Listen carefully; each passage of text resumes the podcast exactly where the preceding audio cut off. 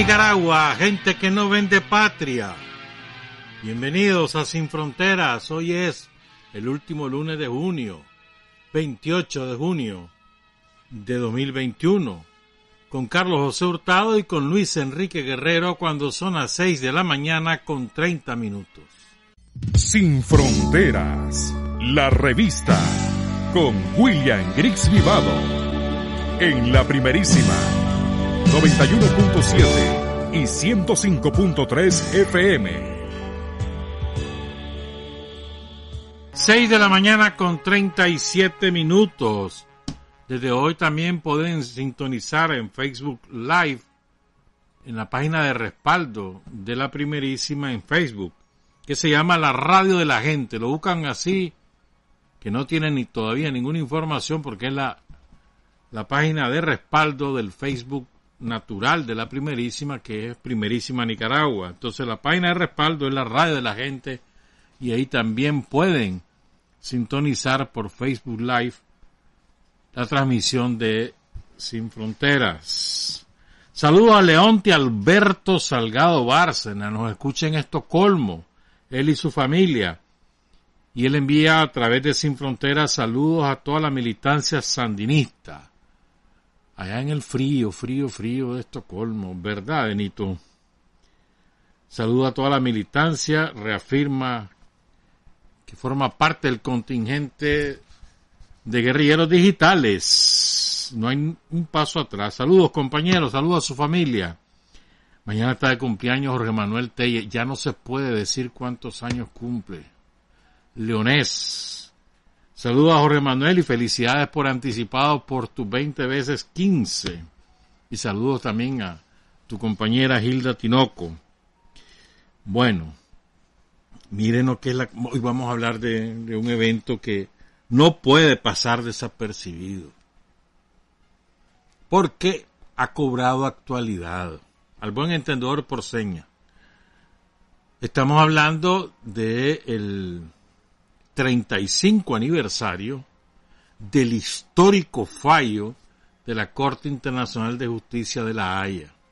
Fue ayer, 27 de junio de 1986, 35 aniversario. Y volveremos a esos rediles. Y vamos a contarles cómo es la cosa, pues, de, ese fallo de la Haya y demás.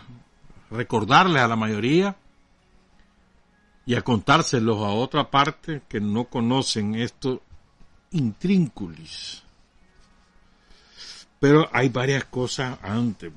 Es que de verdad que yo estoy muy contento con la carta que le mandaron a la malcriada esa, la,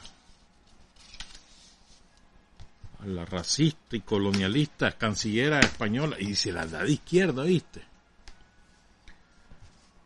Repugnante esa mujercita. Ha metido más de un problema a su jefe, a Pedrito Pedrito. Pedrito, Pedrito, cagó cien bolitas, el que hable primero se las traga toditas. Bueno, se está tragando muchas. Pero les quiero recordar, fíjate, mira lo que ve. Nosotros ubicamos la crueldad del imperio español en nuestra realidad y es lógico. O en la realidad vecina, la de América, América Latina, y es lógico, ¿no? Pero es que hay otros actos de crueldad cometidos por el reino de España muchos años después de haber dejado de ser imperio, muchos años después. Y se lo voy a contar. Son dos casos en un país, en hoy, en lo que es hoy una república independiente, que era colonia española hasta 1968. Le llamaban la Guinea Española. Hoy es la República Independiente de Guinea Ecuatorial. Es una pequeña república, tiene 28 mil kilómetros cuadrados, más o menos 1.600.000 habitantes, más o menos. Tiene una parte del país en, en la costa, la costa del Atlántico, y tiene varias islas. La más importante, la que fue conocida como Fernando Po, porque Fernando Po fue el, el navegante portugués, el primer europeo que llegó a esa isla. Entonces los invasores le pusieron el nombre de él, aunque él había bautizado la isla como la isla de Formosa, hoy tiene su nombre original, se llama Bioko. En esa isla vive más o menos medio millón de personas, ¿oíste? 2017 kilómetros tiene esa isla. Les voy a seguir contando cosas, miren. Ahí los españoles, bueno, primero los portugueses, después los españoles, en algún momento estuvieron los ingleses también.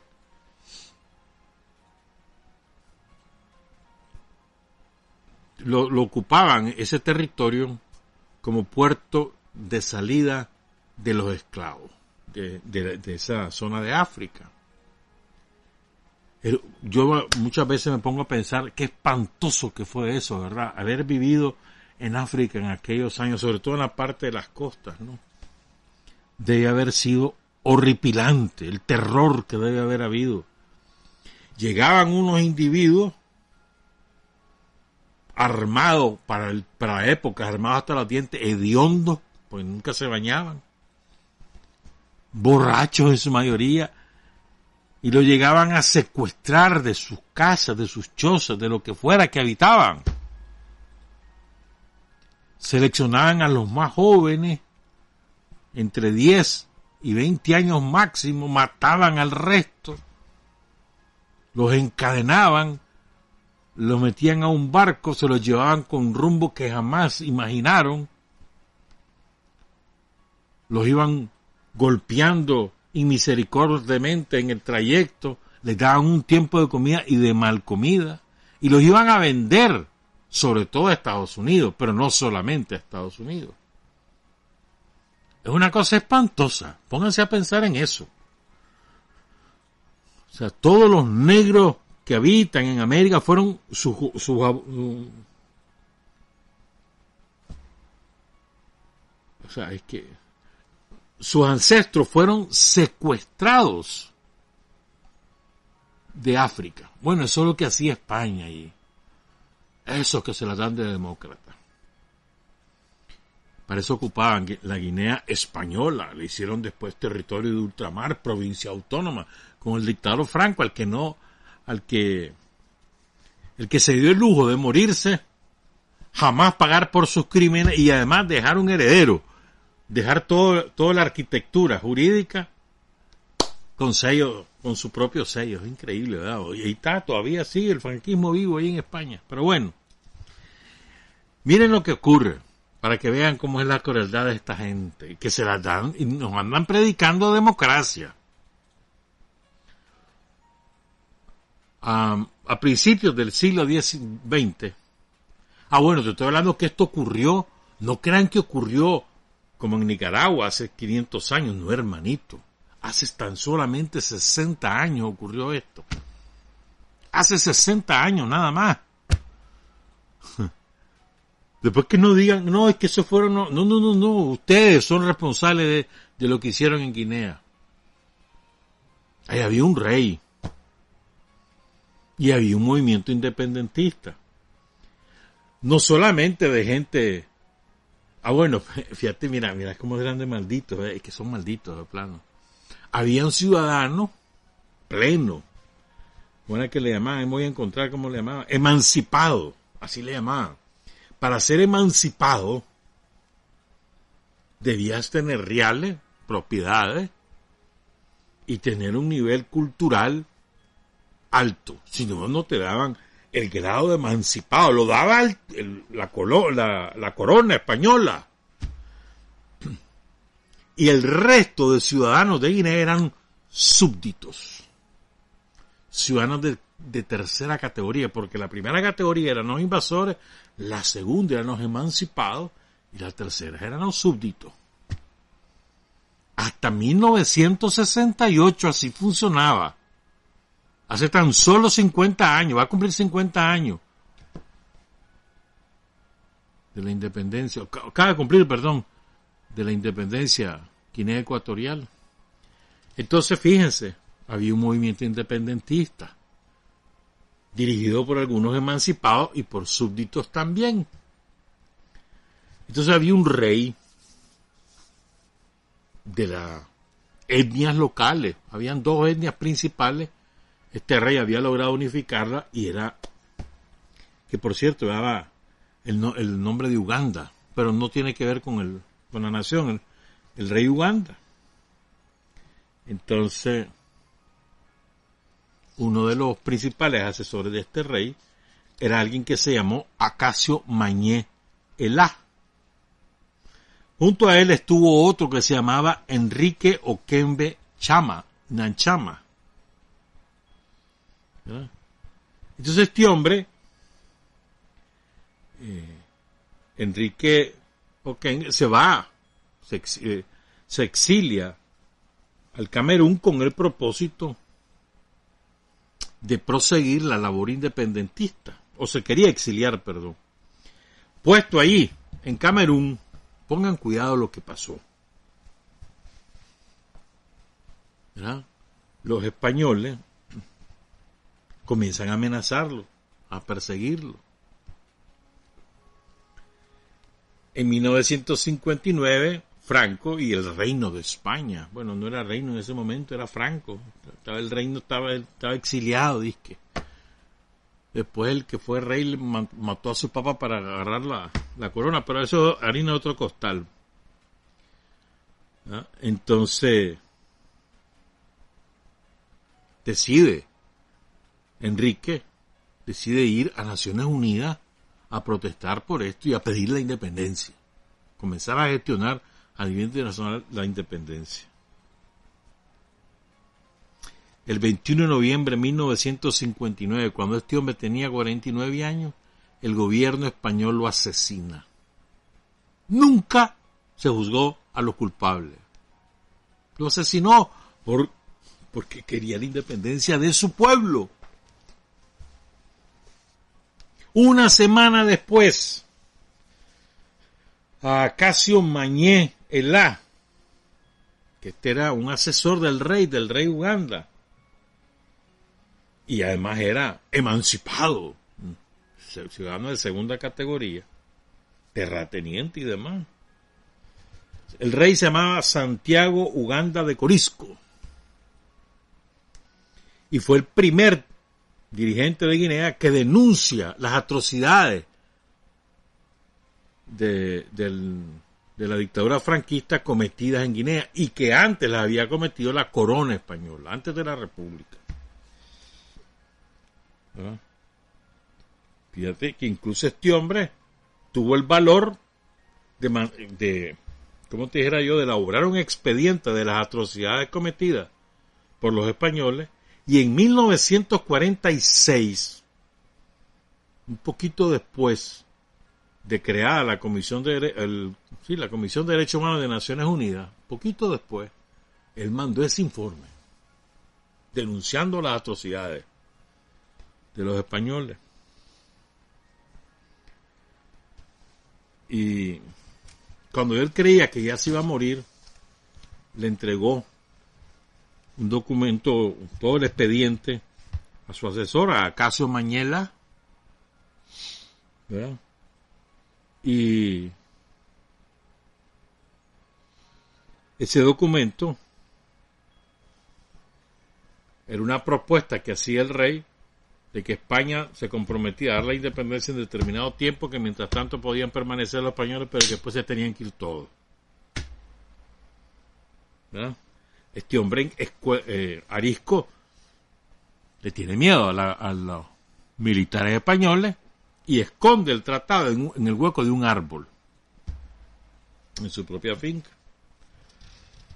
Lo manda a llamar la policía española, lo perentorian, sale de la estación de policía y el 28 de noviembre de 1959, una semana después, exactamente una semana después, del asesinato de Enrique Novo Okembe Chama, detienen a Mañé, a Casio Mañé, cerca de la misión católica en Bata. Lo trasladan al cuartel de la Marina, lo embarcan en un buque que zarpaba hacia Bioko, nunca llegó a la isla. La orden de su asesinato llegó desde Madrid. Mandaron un comando especial para asesinar al hombre en un buque de la Armada Española, en el principal crucero Cranaria. Dicen, parece que algunos españoles ahí le, dijeron, le comentaron a los guineanos cómo habían asesinado a su líder, a Acacio. Lo matan y le atan a los pies una losa para que el cadáver se pierda en la profundidad del mar y nunca se encuentre. Dos líderes independentistas asesinados en el lapso de una semana por eso que nos recetan democracia y nos dicen cómo hacer la democracia. Y eso, ya te repito, eso ocurrió hace apenas 62 años, 59, 62 años. ¿Mm? Entonces no le andes creyendo nada a esto españolitos. Es como que, los norteamericanos dan lecciones de democracia. Ahí salió ahorita uno, ¿cómo se llama eso? Desclasificaron unos documentos secretos de la CIA, del FBI, de no sé qué, servicios de inteligencia, cómo asesinaron a tres muchachos, tres jovencitos, dos de ellos blancos, que luchaban por los derechos civiles. Hasta en el año 2014 los juzgaron. Ninguno de ellos pasó más de siete años preso. Tres muchachos asesinados. Y nos, vienen a dar clase a nosotros de, qué hacer o no hacer. No, hombre. No, hombre, eso no es así. Entonces, muy bien. A ver, los españolitos, si, si tanto les duele lo que se les dijo, pues que se vayan. Sí, hombre. ¿Por qué tenemos que aguantar? A santo de qué tenemos que aguantar? ¿En nombre de qué tenemos que aguantar? ¿Mm? ¿Verdad que no? Vámonos a la Haya, pues son las 6 y 54. Por cierto, ayer también fue el aniversario del repliegue. Mira, y verá que yo tengo aquí un compañero que quiero leerlo porque nunca se, se habla de él. Se trata del hermano de Aura Ortiz que cayó en el repliegue. Pablo Emilio Barreto tiene, varias crónicas sobre el repliegue y una lista de todos los que cayeron en el trayecto. Vos, sabés, ¿no? Salen de los barrios orientales, por el Huembe, por toda esa zona, la 14, la Nicaragua, todos esos lados van por el interior, reparto chico y demás. En aquella época nada de eso era pavimentado. Van a parar a piedra quemada. Al amanecer ya van por piedra quemada. Y es cuando la guardia los ametralla, les tira bombas también. Y ahí murieron decenas de muchachos y de, personas adultas también, bombardeados por la guardia. Recuerdo muy bien a la hija de un, profesor, del profesor Bonilla, nos daba clase de inglés en la UNAM Managua. Y recuerdo que su hija ahí murió en el repliegue. Nunca más volví a saber del profesor Bonilla. Pero bueno, les quiero leer lo, de Roger Ortiz. ¿Saben cuánto? ¿Saben cómo murió? Ahora se los cuento. Tenía 34 años, hermano de Aura Ortiz Padilla, hijo de don Guillermo Ortiz y de Aura Celestia Padilla. Era contador y auditor de la empresa Hermoso Vigil, la que queda, la que queda, creo que todavía está ahí, ¿verdad? Ahí por Guanacaste. Aquí de Walmart, media cuadra o una cuadra, ¿a dónde sería ahí? Para arriba, ¿no? ahí queda, ahí quedaba por lo menos, que estuvo involucrado el dueño, el, hijo del fundador, estuvo involucrado en un escándalo de corrupción, te acuerdas, hace como 15 años, bueno, ¿verdad? se casó, pero no tuvo hijos. Su hermana Aura Ortiz cayó el 7 de junio en los combates de, eh, de Diriamba, en la toma de Diriamba. Roger se destacó por su, por su audacia y por, por su acción aguerrida en los combates de la zona oriental, sobre todo en la 10 de junio en el barrio de Ucualí, en El Dorado, en Santa Rosa, en Horizonte. Y antes fue correo del Frente Sandinista. El 28 de junio, hoy, precisamente, estamos hablando que hoy 42 años, durante el bombardeo aéreo, los charneles de la bomba que dejaba caer la guardia, le hieren, le desbarataron las dos piernas. Él queda vivo, con las piernas desbaratadas. Oigan qué horrible esto. Uno de los compañeros lo carga en brazos y lo busca cómo, cómo salvar. Ahí se lo va llevando. Pero el hombre se va desangrando, tiene las piernas destrozadas. Y así murió, desangrado. Lograron rescatar sus restos y está sepultado en el cementerio oriental. Honor y gloria a Roger Ortiz Padilla, que hoy cumple 42 años de haber sido asesinado por la Guardia Somocista, los demócratas de, los norteamericanos, los demócratas de, de los de ahora. Hablemos un poquito del fallo de la Haya, fíjense.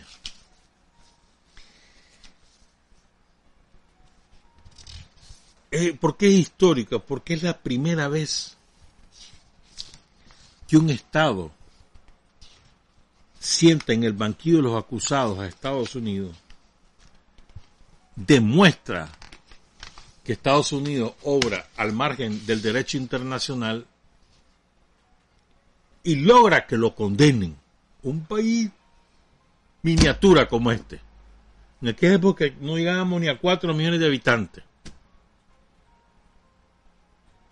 Y lo sentamos en el banquillo de los acusados y le demostramos ante jueces que no tienen nada que ver con comunismo ni nada que, nada que se le parezca, le demostramos al tribunal que nos estaba asesinando, que estaba actuando al margen del derecho internacional y que era responsable de al menos 38 mil muertos durante esa guerra.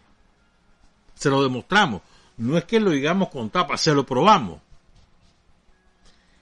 ¿Cómo sería que los gringos sabían que iban a perder, que prefirieron desconocer a la Haya. Eso fue increíble. En aquellos tiempos, yo me acuerdo que, que fue escándalo internacional. Hoy en día les vale. Ahora todos están en un solo coro. Pero en aquella época había gente decente. En algunos países como Los Palmes en Suecia o como Billy Brandt ahí en Alemania. Gente decente, Mitterrand. En Francia no, pero ahora todos son todos son de la misma factura de Donald Trump, aunque disimulen, que pongan de otra manera de vestir y, tengan otras, otros modales, son igualitos. Son los Bolsonaro del mundo. Bueno, el caso es que los gringos se retiran. Dicen, no, yo no reconozco a la Haya para estas cosas. Primero le pidió a la Corte que se declarara incompetente, que no tenía por qué estar viendo eso. Le dicen los yanquis. Y la Corte pues, les dijo que no. Fíjense bien cómo es el orden. El 9 de abril de 1984 el gobierno de Nicaragua presenta la demanda. Y además solicita medidas provisionales. ¿Ya? El, el 9 de abril. El 13 de abril, los yanquis le dicen a la corte que carece de competencia para ver ese caso y que tampoco podía dictar ninguna medida provisional. El 25 y 27 de abril, la Corte convoca a actas públicas, perdón, a vistas públicas y por unanimidad rechazaron la petición de Estados Unidos de poner fin a, a, a las acciones solicitadas por Nicaragua. Además, le dicen a Estados Unidos, pongan cuidado. Él, repito la fecha, el 9 de, a ver, perdón, el 10 de mayo de 1984. Le dicen a Estados Unidos por unanimidad, los 15 jueces de la Corte Internacional de Justicia le dicen, ponga término inmediatamente y absténgase de toda acción que limite, bloquee o amenace el acceso a los puertos nicaragüenses o desde los puertos nicaragüenses y en particular la colocación de minas. Recuerden, estamos hablando que en el 83 hubo el minado de Puerto Corinto, el minado de Puerto El Bluff, el minado de Puerto Sandino, una cosa espantosa. Fue, solo pónganse a pensar que eso ocurrió ahora. O sea, sin haber una declaratoria de guerra entre los dos países. Es más, había un tratado de amistad firmado entre Estados Unidos y el Estado de Nicaragua que data de 1958, si mal no recuerdo. Y Estados Unidos nos mandó a poner minas en nuestros puertos. Los demócratas. O sea, algo inconcebible. ¿Ah? Sigo. Esto es importante. Por 14 votos contra uno. La Corte dictamina que el derecho a la soberanía y a la independencia política que posee Nicaragua al igual que cualquier Estado en la región o en el mundo, debe respetarse plenamente y no debe verse comprometido en modo alguno por actividades militares y paramilitares prohibidas por los principios del derecho internacional, en particular el principio de que los estados deben abstenerse en sus relaciones internacionales de la amenaza o el uso de la fuerza contra la integridad territorial o la independencia política de otro Estado y el principio relativo a la obligación de no interferir en los asuntos que pertenecen a la jurisdicción interna de un Estado, principios consagrados en la Carta de las Naciones Unidas y la Carta de la OEA.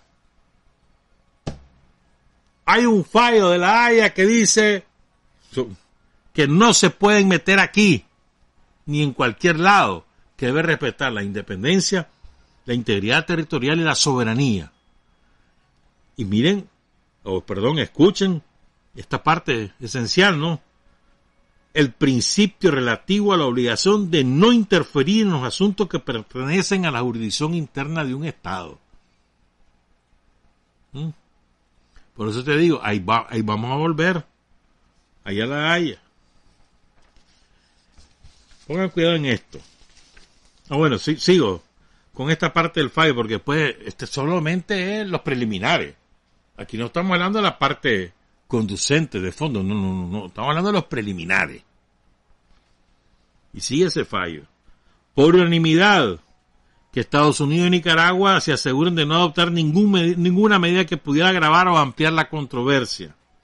Por unanimidad, que ambas partes deben asegurarse que no se, que, que no se adopte ninguna medida que pueda menoscabar los derechos de la otra parte con respecto al cumplimiento de la decisión de la Corte. Por unanimidad, dicta su fallo definitivo en el presente asunto, mantendrá continuamente en examen los asuntos comprendidos. Es decir, le dice, le dice a los dos, yo voy a estar examinando lo que hagan. Como nosotros somos lo que estábamos demandando, nosotros felices, examinen lo que está haciendo Estados Unidos.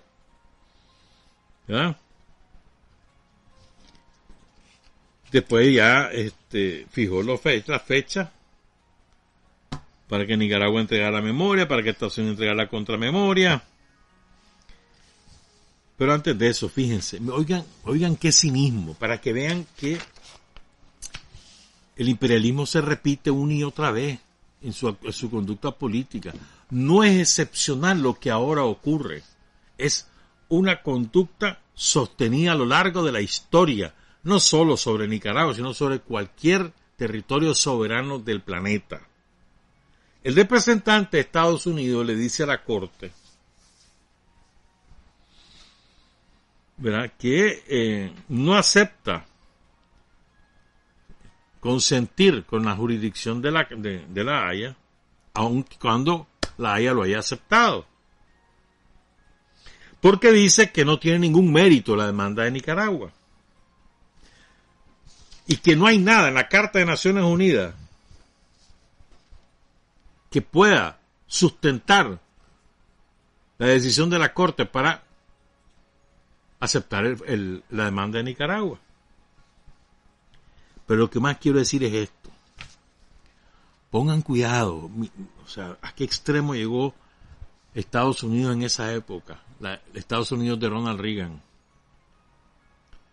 Dice, Nicaragua seguiría basándose en la capacidad de respuesta de ese gobierno a las continuas preocupaciones que afectan a la seguridad nacional de Estados Unidos y de los vecinos de Nicaragua.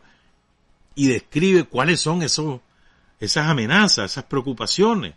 Los estrechos vínculos militares y de seguridad de Nicaragua con Cuba y la Unión Soviética y sus aliados del Pacto de Varsovia, el apoyo ilegal de Nicaragua a la subversión armada y al terrorismo, la represión interna en Nicaragua y por último, que creo que esto es lo más importante, su negativa, dice Estados Unidos, a negociar de buena fe una solución pacífica del conflicto en Centroamérica basada en la aplicación integral del documento de objetivos de contadora de septiembre de 1983. Y en particular, dicen los yanquis, su negativa a entablar un diálogo nacional serio con todos los elementos de la oposición democrática nicaragüense, la contrarrevolución. Y entonces dice, con todo cinismo el yanqui, convencido de que el comportamiento de los sandinistas ha demostrado que el régimen nicaragüense solo negociará seriamente con la oposición y sus vecinos cuando se viera presionado a hacerlo. La ayuda de Estados Unidos a la resistencia democrática nicaragüense es el elemento esencial para convencer al gobierno de Nicaragua que inicie esas negociaciones. Así de descarado. Así de descarado, o sea, a confesión de parte, relevo de prueba.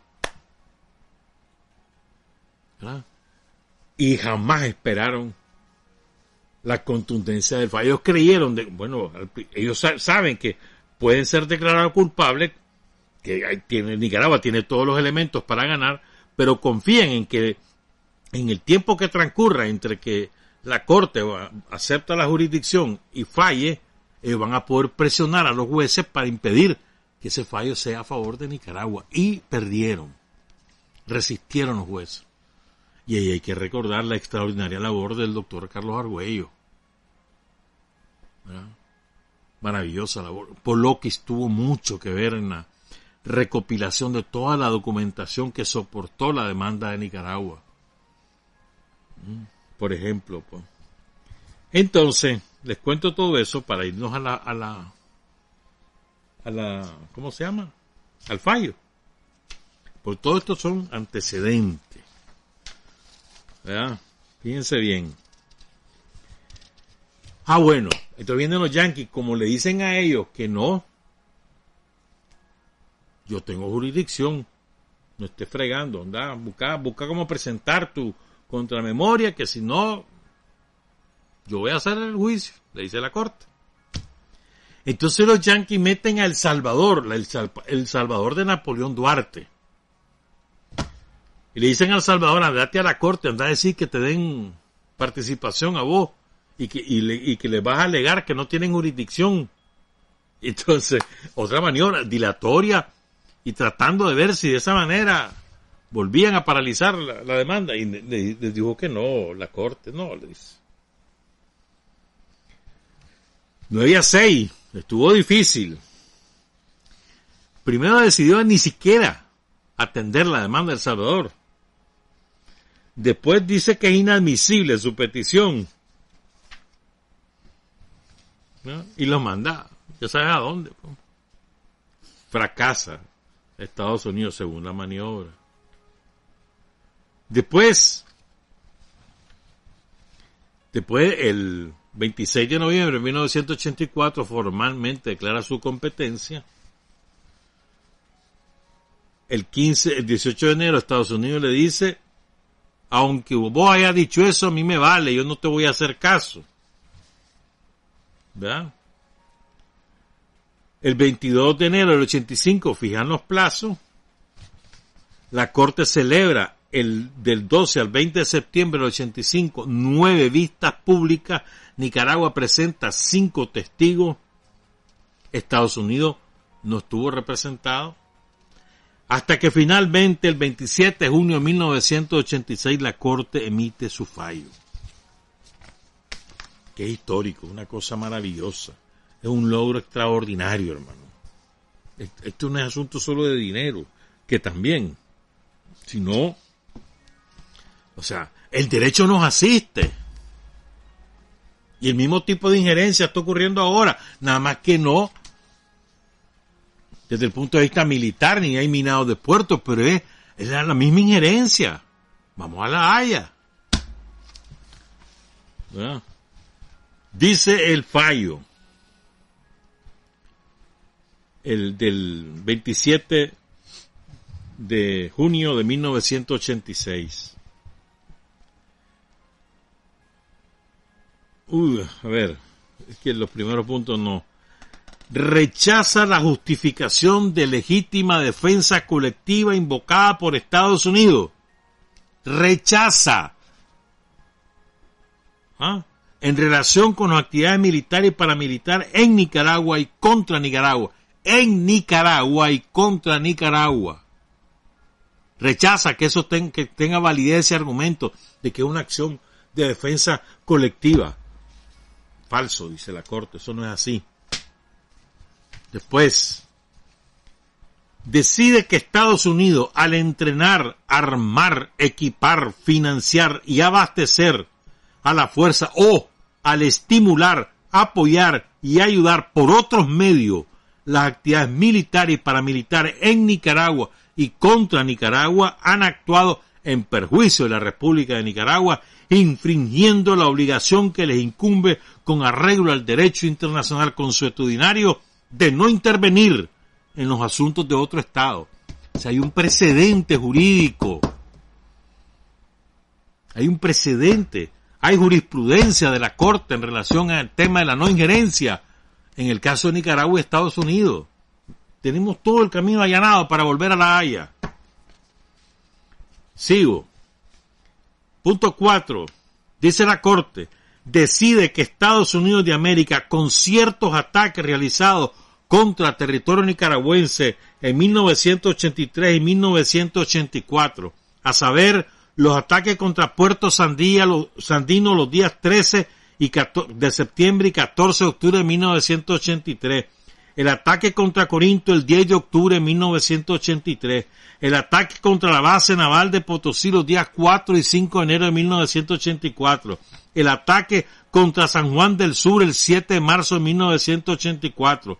El ataque contra patrulleras en Puerto Sandino los días 28 y 30 de marzo de 1984.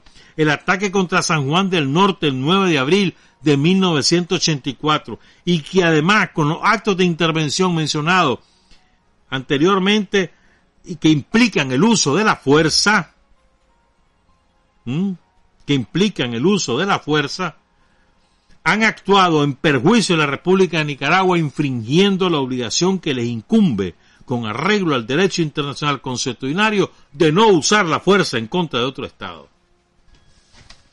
Primero te dice el derecho dice que no puedes meterte. Segundo, que tampoco puedes usar la fuerza. Sigo, dice la Corte. Decide que Estados Unidos, al dirigir, dirigir o autorizar vuelos sobre territorio nicaragüense y con los actos imputables a Estados Unidos mencionados, que les acabo de leer, han actuado en perjuicio de la República de Nicaragua, infringiendo la obligación que les incumbe con el derecho al derecho internacional, con arreglo al derecho internacional consuetudinario de no violar la soberanía de otro Estado. Ya lleva tres. No puede intervenir. No puede usar la fuerza. Y no puede violar la soberanía de otro Estado. Van tres. Sigo.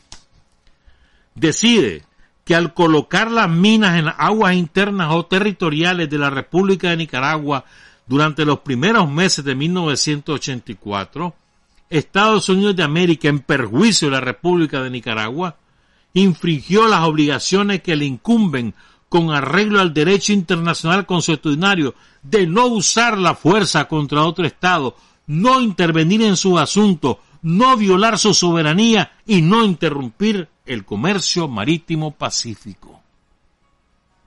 Es que solo bofetada tras bofetada le están dando a los Yankees. Sigo. Para que entendamos la trascendencia de este fallo y cómo hoy, hoy en día, hoy 28 de junio de 2021, todo esto es un soporte para otro, para hacer otro esfuerzo similar ante la Haya. Dice, decide que los actos señalados anteriormente, ¿verdad? lo de las minas,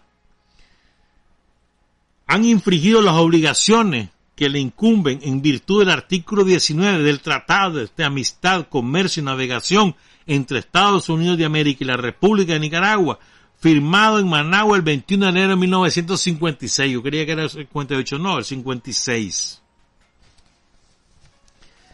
Punto 8. Decide que Estados Unidos de América, al no dar a conocer la existencia y la ubicación de las minas por ellos colocadas, han infringido la obligación que les incumben con arreglo al derecho internacional consuetudinario a ese respecto. Es decir, le dice, mira, vos pusiste esas minas y no le dijiste a Nicaragua que las habías puesto y dónde las habías puesto. Eso es violatorio del derecho internacional. Eso le dice. Punto 9. Decide que Estados Unidos, y aquí viene una cosa muy importante, al elaborar en 1983 un manual titulado Operaciones psicológicas en guerra de guerrilla. Ustedes han leído ese manual, ese manual es asqueroso. Con ese manual entrenaron a todos los asesinos de la contrarrevolución. si no lo han leído, búsquenlo, está en internet, está en inglés y está en español. Entonces dice, primero al elaborar ese manual y segundo, al difundirlo a las fuerzas contra, han estimulado la comisión por las fuerzas contra de actos contrarios a los principios generales del derecho humanitario. Eso está probado, dice la Corte, pero, dice la Corte, no está probado que se pueda llegar a la conclusión de que esos actos de la contra sean imputables a Estados Unidos. Esta es la única cosa en la que no nos dio la razón. Nosotros le decíamos, si Estados Unidos lo financia, los arma, es responsable de los actos que cometan. Entonces dijo la Corte, no. Es cierto que Estados Unidos lo hizo. Es cierto que Estados Unidos hizo el manual. Pero no se le pueden imputar a Estados Unidos los actos que haga la contra. La única cosa que no nos dio la razón. 10. Punto 10. Decide que Estados Unidos, con los ataques en territorio nicaragüense, señala los de Potosí, San Juan del Sur, Puerto Sandino y demás, y al, y al declarar un embargo general del comercio, ha cometido actos encaminados a privar de sujeto y finalidad al Tratado de Amistad de 1956. Decide que Estados Unidos, con los ataques al territorio nicaragüense y al declarar un embargo del comercio con Nicaragua, han obrado en violación de las obligaciones que le incumben en ese tratado de amistad. decide que Estados Unidos debe poner término inmediatamente y abstenerse de toda acción que pueda constituir una violación de las obligaciones jurídicas anteriormente señaladas. Deje de hacerlo, le dice la Corte.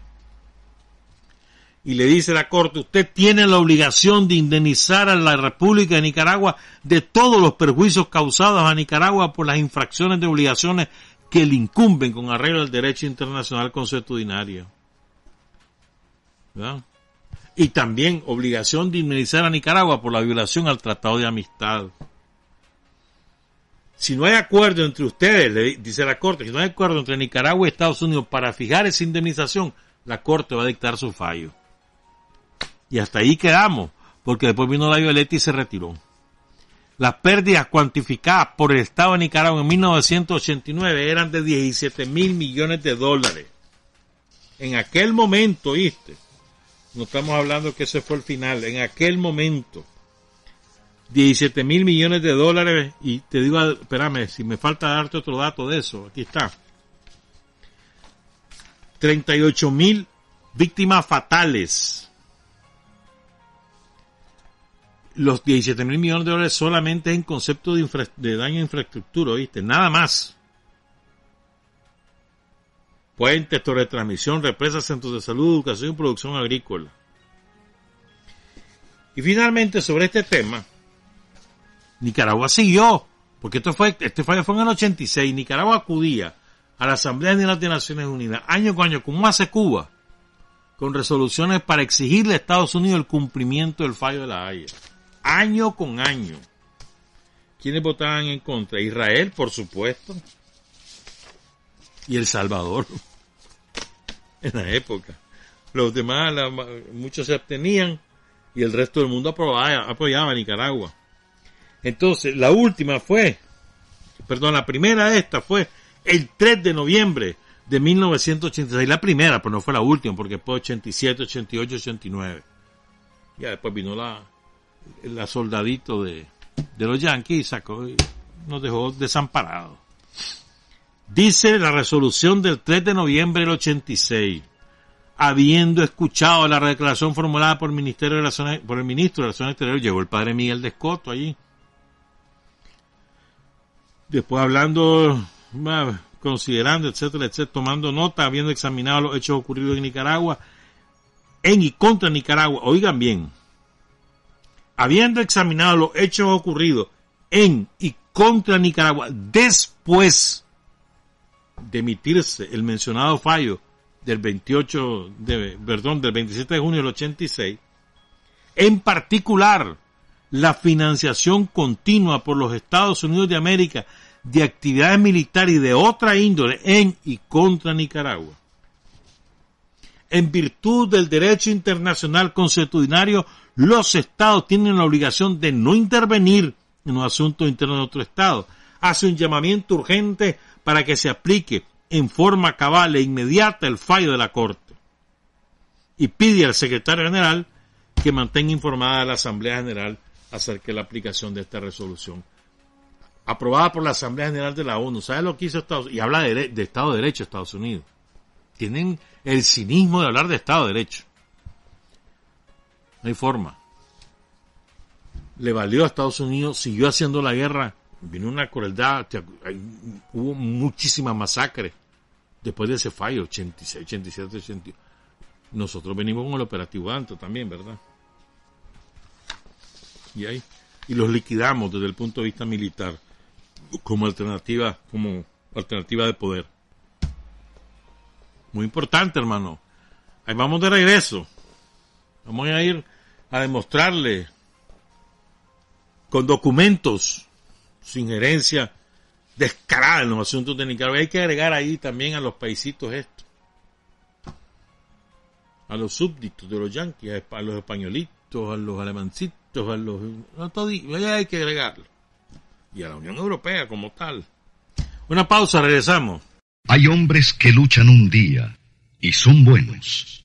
Hay hombres que luchan un año y son mejores. Pero hay hombres que luchan toda la vida. Esos son los imprescindibles.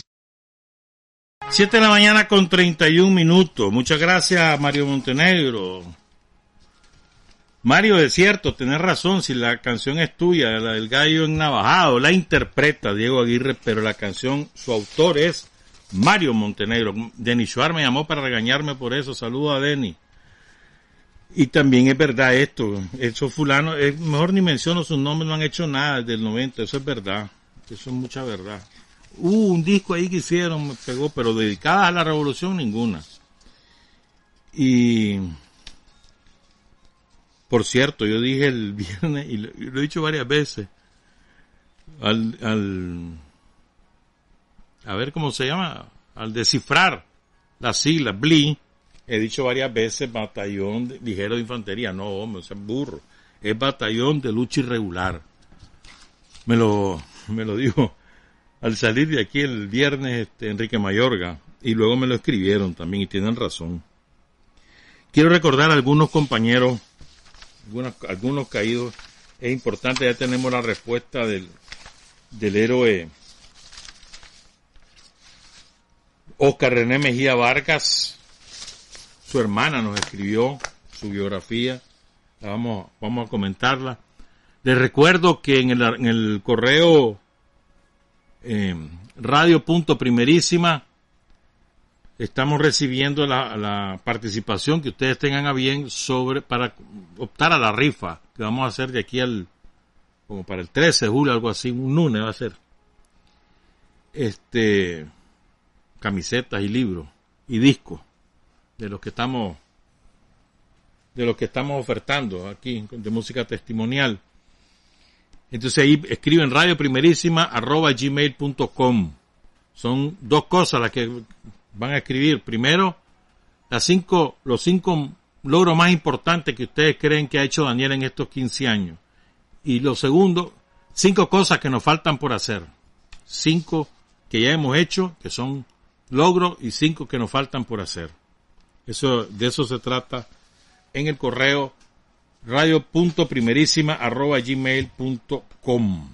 ¿Estamos claros? Ahora hablemos de, de tres compañeros entonces. Quiero comenzar con el subcomandante Mario Alemán Escobar. Este es un compañero eh, que hemos que no lo, lo, hemos recuperado. Fue un, un, compañero muy importante en la lucha insurreccional en Masaya. Lo recordaron este fin de semana dos de sus compañeros de, en el ejército, Danilo Garay y William Valladares, entre otros compañeros. Em, eh, llegó al, grado de subcomandante, pero bueno, estamos hablando que él cae en combate en el 85. O sea que fácilmente eh, sería general en esta época, pues. O sea, en aquel momento tener ese grado era de muy alto nivel, ¿verdad? Él cae en una emboscada de la contra en el Cerro La Estrella, en un sector conocido como, como trinchera, ahí en Quilalí, en Nueva Segovia. En ese momento, el subcomandante Mario José Alemán Escobar era el jefe de la 311 Brigada del EPS. Él fue fundador del EPS, del Ejército Popular Sandinista se incorporó mucha bala al, Frente Sandinista, pasó a la clandestinidad en el 78, fue guerrillero urbano, era conocido en la clandestinidad como Macondo, como Elías, como Cuzuco, como Andrés. Andrés fue el más conocido de todos sus seudónimos. Estuvo en la insurrección de septiembre, manejaba la ametralladora 50 en el ataque al cuartel de la Guardia en Masaya, Después pasa a ser el responsable de la zona norte de los barrios de Masaya y forma parte del Estado Mayor del Frente Sandinista en la ciudad de Masaya. Fue uno de los que se encargó de la preparación de condiciones para la ofensiva final, ahí en Masaya. Formó las escuadras tácticas de combate de la zona norte y él personalmente se encargó del fogueo combativo de esas escuadras. Incluso organizó y dirigió una, una escuela de, de adiestramiento militar que duró 15 días. Ahí en una finca en la comarca La Poma de Masaya. Dice William Valladares, me correspondió trabajar con él como su asistente personal, un extraordinario cuadro político militar del Frente Sandinista. Y Danilo Garay dice, hablar de Andrés es hablar de humildad, de responsabilidad, de audacia, valentía, lealtad y compromiso social con nuestro pueblo. Otro héroe Masaya que nos corresponde recuperar de acuerdo a la historia, pues de acuerdo a su historia personal, que es, muy importante, es muy, muy destacada. Su comandante Mario José Alemán Escobar. Luego tenemos otro compañero que tampoco lo, lo conocemos como debe ser, su nombre era José Santos Celaya Montenegro, de seudónimo Eddie. Cayó el 30 de mayo de 1987 en La Rica, en San Sebastián de Yalí, en Jinotega. Nació el 26 de septiembre de 1950 en Jiquelite, en Jinotega. Primero trabajó al campo con su papá Después se le murió, murió el Papa cuando él tenía siete años, perdón, cuando él tenía 17 años. Apenas llegó hasta tercer grado de primaria porque, bueno, tenía que trabajar al campo y después a partir de los 17 a trabajar para poder ayudar a la crianza del resto de los hijos de su mamá. Pues. Su mamá se llamó Carmen Montenegro y su papá, don Francisco Ramón Zelaya se van para Estelí a vivir en el barrio Los Ángeles, ahí aprende a ser chofer y ahí es cuando se incorpora al frente y empieza a hacerle trabajo al frente de traslado de compañeros, de correo de correspondencia, etcétera. Y cuando vino la insurrección, ahí se metió en la insurrección. Y mi, quiero contar cómo es que cae. Él, bueno, él se va Cuando comienza la última insurrección de Estelí, él estaba en Yalí con la brigada Coronel Santos López. Y el 20 de julio, de junio, perdón, los trasladan de, allá de,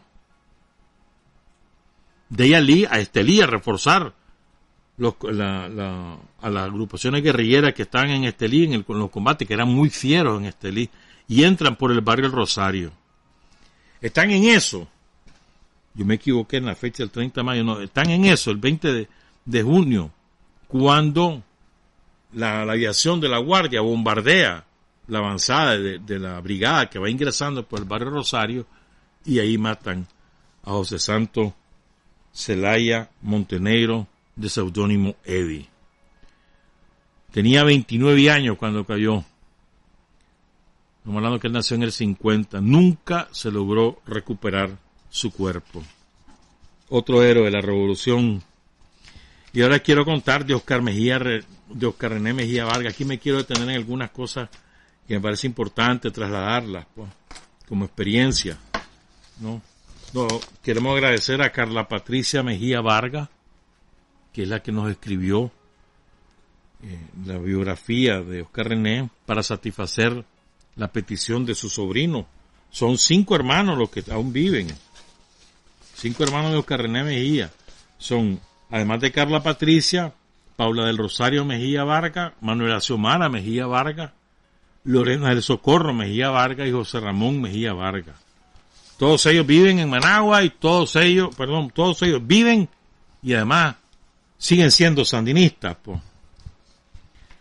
Fíjense, dice Carla Patricia que, antes de, de, escribir de la, sobre la vida de, de Oscar René, dice que para ella es muy importante de dónde nace la convicción antisomocista y revolucionaria de los hermanos Mejía y nace sobre todo del ejemplo de su padre que era un incansable opositor a la dictadura somocista y por la, los derechos sociales de la gente. Desde él, él era chofer de bus interurbano y aprovechaba su trabajo para distribuir volantes, papeletas, ¿verdad? Lo, lo agarraban preso con mucha frecuencia, lo metían en un calabozo por un día, por dos días, salía. Y ahí iba la, la mamá a buscar a, a, su marido, doña Luisa Emilia, que lo tenía preso la guardia, a sacarlo, etcétera, hacer las gestiones. ¿Verdad? Y dice, solo sabíamos que mi madre se movía y tocaba puerta con los patrones de mi papá y siempre salía liberado. Ahí de alguna manera nos involucramos en la repartida de volantes y en la toma de conciencia de esa lucha. Esto es importante, creo yo, porque fíjense por dónde va la formación de, de las personas, pues. la influencia que, que, ejercen la actuación de los padres, sobre todo el chavalero, es decisiva. Pues. Trece embarazos tuvo su mamá. Oscar René fue el número once. No todos lograron pasar del primer año de vida pero 13 embarazos. Nacieron en el barrio Campo Uruce, todos atendidos por una partera. Mm. La partera era la hermana mayor de su madre, de su mamá, su tía, pues.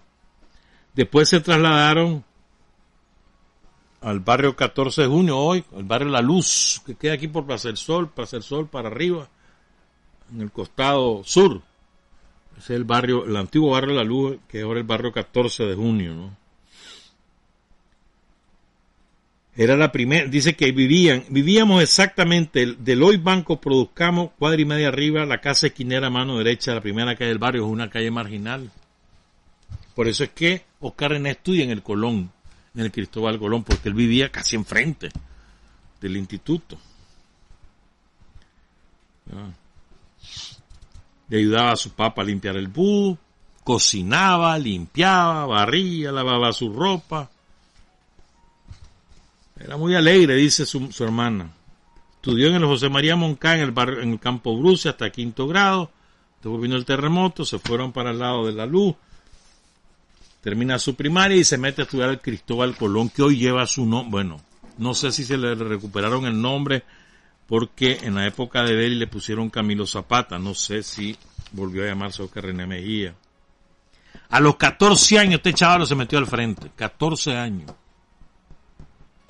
Y se encargó también de andar reclutando cipotes de los institutos del sector, del, del Andrés Bello, del René Chic, que hoy es el Elvidía, de la UNAM, hasta allá se iba a meter. ¿verdad? Y, y finalmente ahí le cuenta a su hermana, mira, yo estoy en el frente, tenía 14 años, imagínate. Y ahí comienza a, ocuparse la casa de los Mejía, a ocuparse como base de para elaborar material explosivo, para guardar volantes, incorporándose toda la familia, involucrándose toda la familia en la lucha revolucionaria contra la dictadura somocista. Después ya fue casa de seguridad, llegaban compañeros clandestinos, ahí se alojaban. Por poco tiempo, pero ahí era casa de seguridad. Él es el que promueve, Oscar René el que promueve una huelga para que no haya promoción. Se toman el instituto en el 77, le retienen el, el, el título en, represalia. Dice que era un, español, era el director. ¿verdad? Se llamaba Manuel Gutiérrez y además delataba a los chavalos con la guardia somocista. Y en ese año, en el 77, a finales de ese año, empieza su entrenamiento político-militar. Ya lo, pasan semiclandestino, lo metían a distintos puntos del país. A veces venía al barrio Altagracia, una casa de seguridad, empieza a operar distintas escuadras de, del frente en Managua, acciones urbanas guerrilleras, o guerrilleras urbanas, perdón. Después se va para Jinotega, en Jinotega forma parte de la columna Pedro Altamirano, ¿verdad? Baja una vez de la montaña en el 78, porque estaba enfermo y lo baja disfrazado, estuvo unos días aquí en Managua, después se fue, perdón, estuvo unos días ahí en el Parme de San Benito, donde vivía la hermana mayor, ¿verdad? Y esa casa vivía, porque la casa de los Mejía, aquí en Managua, vivía vigilada por los becates, etcétera. Entonces, no había manera. Fíjate que aquí cuento una cosa, yo no, me acordaba de esto, y es verdad. Está el barrio La Luz, ¿verdad? Donde está la rotonda Cristo Reyes, ahí, la rotonda Cristo Reyes, ¿verdad? Entonces, ese barrio, donde está el Jorge Dimitrov, eso eran potreros. Ni me acordaba de eso. Y enfrente eran potreros también. Donde está ahora, uh, ahí había un súper que ahora no sé qué es, una, una, zona franca, todo eso eran potreros. Eso es verdad. Ni me acordaba yo de eso. Bueno, el caso es que esta es la cosa más triste, de las cosas más tristes que ocurrieron para el 19 de julio. Oscar René, ¿verdad? Se va, pues, con, incluso fue parte de los cazaperros que se llamó, de Walter Ferretti, el chombo, ¿verdad? Y, este, y fíjate bien, él vino varias veces a Managua ya, ya clandestino y nunca lo agarró preso la guardia. Dice su hermana, caminaba hasta tres mudadas diferentes encima, es decir, puestas una encima de la otra. Cualquier cosa, se quitaba una y aparecía como, como otra indumentaria, era buenísimo, ¿no? Entonces estaba con las liebres, los cazaperros. Y dice, dice la, la hermana de Oscar René, que su mamá, el 19 de julio, el 20, pues, el viernes, el jueves 20 de julio, llegó a la plaza pues, a buscar a su hijo. Toda la familia se fue a meter. Doña Doña Luis Emilia Vargas, don Carlos Emilio, don Carlos Alberto Mejía, todos los, los, hermanos, pues la Carla Patricia y demás, a buscar a, a buscar a René, a ver si lo veían, si lo divisaban, preguntando a ver dónde está. No lo hallaron, nadie les dio razón. A buscarlo en algún hospital, nada. Se fueron a, por todo el país, mano, a buscar a Oscar René, a los hospitales, a los hospitales de campaña también. Y cada día que volvía su mamá, su mamá venía destrozada por el dolor. No habían hallado a su hijo. Es hasta los primeros días de agosto que un compañero de seudónimo Oscar, cuyo nombre es Pablo Anduray, que cuenta lo que pasó. Él cae en combate porque un francotirador le mete un balazo en la cabeza y el balazo salió por la mandíbula, le destrozó la cara. Su muerte fue instantánea. Y entonces él lo enterró en una fosa común y le entregó cosas de Oscar René a su mamá y le, la llevó, llevó a la familia, pues donde estaba sepultado. Autorizaron la exhumación y lo sepultaron el 10 de agosto de 1979 en un cementerio de los Altos de Masaya, porque ahí tienen familia. Él cae el 5 de julio de 1979, 5 de julio, fíjate a 14 días del triunfo en la toma de Ginotepe. Queremos saludar a toda la familia Mejía Vargas, especialmente a Carla Patricia, que tuvo la gentileza de enviar su biografía, a Paula del Rosario Mejía Vargas, ya tiene 75 años, le, todos le llaman la mamá Paulita, la hermana mayor, ahí viven en San Benito, también Manuela Xiomara Mejía Vargas, 71 años, aquí vive en el barrio 14 de junio, Lorena del Socorro Mejía Vargas, a quien la conocen como Marta, vive en el Empalme San Benito, y José Ramón Mejía Vargas, el menor de todos, 55 años, que vive aquí en Managua. Muchas gracias, Carla Patricia. Porque les quiero, les quería contar, además de recordar y hacer perenne la memoria de todos estos compañeros, es por algunos aspectos que creo que me parece a mí que hay que resaltar. Fíjense que eso de los padres y las madres buscando a sus hijos el 20 de julio, el día que bajaron todos los chavos, el 19 y el 20, cuando se reúnen todos ahí en la Plaza de la Revolución, el 19 que bajan por la carretera Masaya, por la carretera Matiare, por la carretera Norte, por la carretera Sur. Entonces las mamás eran un correrío de un lado a otro, viendo, preguntando a todos los, los guerrilleros que venían peludos, mal vestidos, sin bañarse, mal comido, preguntando, ¿conoces a fulano? ¿Conoces a sultano? Algunas de las familias tenían la, la dicha de conocer el seudónimo de sus hijos, pero hay muchas madres que no sabían cuál era el seudónimo de sus hijos. Entonces a muchas madres les costó días para encontrarlos vivos o muertos y algunas que jamás los encontraron. Y eso fue muy doloroso. Fue muy dramático. Y muchas incluso que tenían, que sabían que a sus hijos se los habían llevado detenidos, pero después alguien les dijo, la guardia los soltó y se fue con los muchachos. Y entonces tenían la esperanza que estuvieran vivos.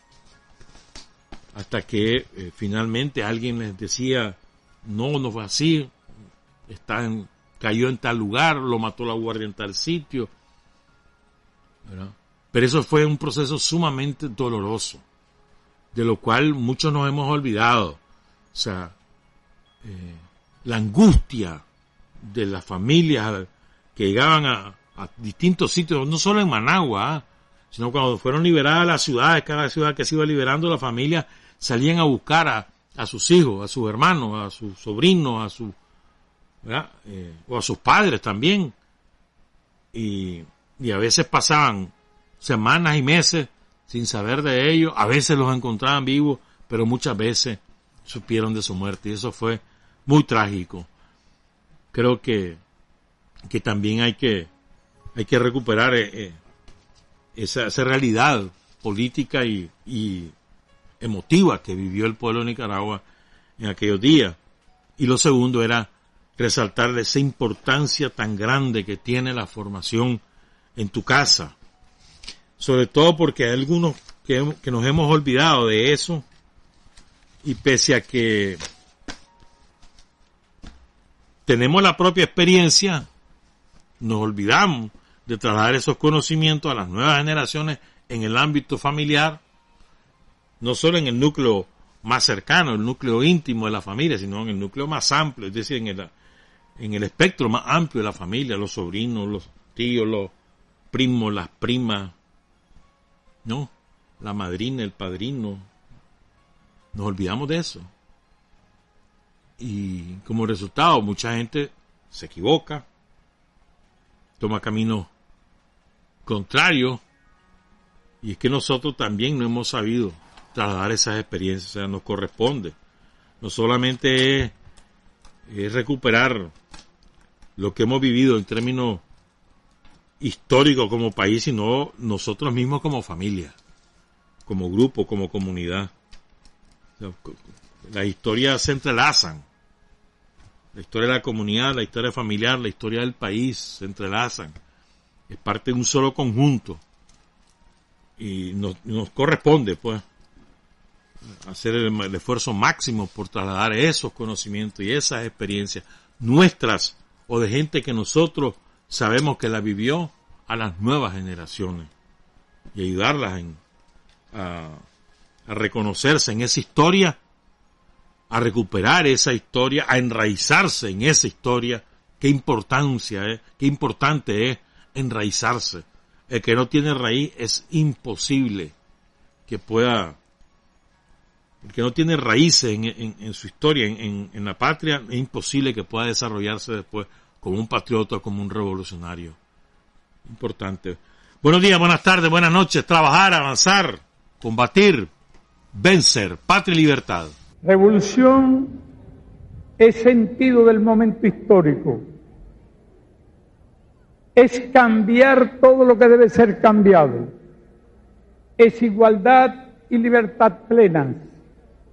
Es ser tratado y tratar a los demás como seres humanos. Es emanciparnos por nosotros mismos y con nuestros propios esfuerzos es desafiar poderosas fuerzas dominantes dentro y fuera del ámbito social y nacional. Es defender valores en los que se cree al precio de cualquier sacrificio. Es modestia, desinterés, altruismo, solidaridad y heroísmo. Es no mentir jamás ni violar principios éticos. Es convicción profunda de que no existe fuerza en el mundo capaz de aplastar la fuerza de la verdad y las ideas. Revolución es unidad, es independencia, es luchar por nuestro sueño de justicia para Cuba y para el mundo, que es la base de nuestro patriotismo, nuestro socialismo y nuestro internacionalismo.